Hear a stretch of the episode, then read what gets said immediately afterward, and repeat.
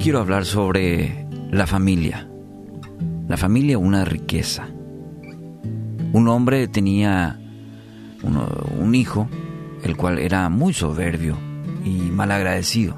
Esta familia era adinerada, una buena posición. Todo, este, todo el tiempo este muchacho humillaba a quien se le pusiera enfrente, no aceptaba ningún tipo de consejo, siempre creía tener la razón en todo. Entonces el papá, el, hombre, al ver la actitud de su hijo, tomó la decisión de enviarlo a vivir al hogar de un humilde agricultor. Al pasar un tiempo, el hijo regresó a su hogar.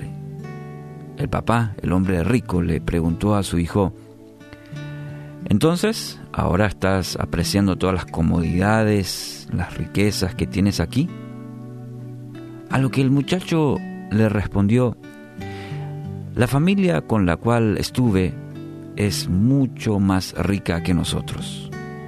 Ellos disfrutan comiendo juntos lo que han plantado, siempre parecen tener tiempo los unos para los otros, y a pesar de su pobreza, todo el tiempo viven felices, y sobre todo, ellos se aman y lo demuestran a diario. Proverbios 13:7 dice, hay quien pretende ser rico y no tiene nada, hay quien parece ser pobre y todo lo tiene. Amigos, la familia es muy importante en un tiempo donde la familia es atacada, esta institución divina por Dios, creada por Dios. Entonces, quiero decirte, la familia es el bien más preciado que el hombre puede tener. Dios la creó para que en ella aprendamos el amor, el respeto, la tolerancia, eh, la autoestima, la significación y, y muchos otros valores en la familia.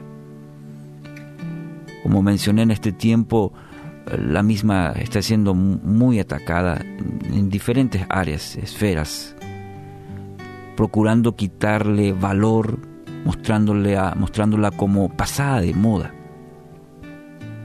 Entonces deberíamos preguntarnos cuál es el resultado de, de atacar a la familia, de menospreciar la familia. Y bueno, niños, jóvenes abandonados, buscando identidad, buscando propósito en sus vidas. Es el resultado de abandonar la familia, de menospreciar el valor de la familia. No van a ser los regalos, las casas lujosas o premiar todos los antojos de los hijos que traerán significado a sus vidas, sino el tener un vínculo, es decir, tener una familia, un lugar donde amar y ser amados. Encontramos en la palabra que no hay otro lugar que no sea la familia donde podamos encontrar apoyo. Y esa es una verdadera riqueza.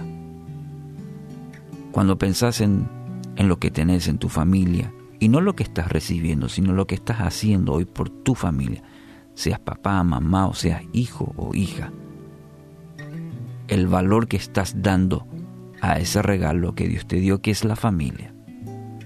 Entonces, tenés que invertir en el mayor capital que tenés en esta vida, es tu familia.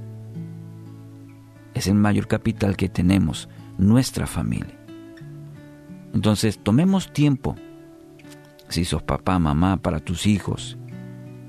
Invertí más tiempo en tu matrimonio, Cultiva hábitos con tus hijos. Algunas, algunos principios básicos en cuanto a cuidar la familia. Sobre todo quiero animarte al tiempo. Decimos hoy en día, ya no tengo tiempo, no, no me alcanza el tiempo. Que la familia no sufra a consecuencia de eso, de la falta de tu tiempo. Para ello, cultiva en la vida de tus hijos tiempo. Invertí tiempo en tu matrimonio. Puede ser uno de los causantes de un deterioro. Cultiva hábitos con tus hijos. Me puedes decir, no, yo no tuve. Entonces cambia, Cambia el presente y el futuro de tu familia cultivando hábitos con tus hijos. Deja huellas en la vida de ellos. Ese será el, el gran legado para tu generación, el dejar huellas. Y para ellos nunca es tarde. En tiempos antiguos, eh, eh, justamente los judíos decían la eternidad se, se trataba de que la generación siga hablando de uno. Es decir, dejar huellas en la, en, la vida de, de una generación. ¿Cómo te recordarán? Por eso es importante trabajar por la familia. Entonces, con todo el respeto y el amor, quiero decirte, lo mejor que puedes hacer hoy, invertir en tu familia. Pedí a Dios sabiduría para saber cultivar en ella cada día.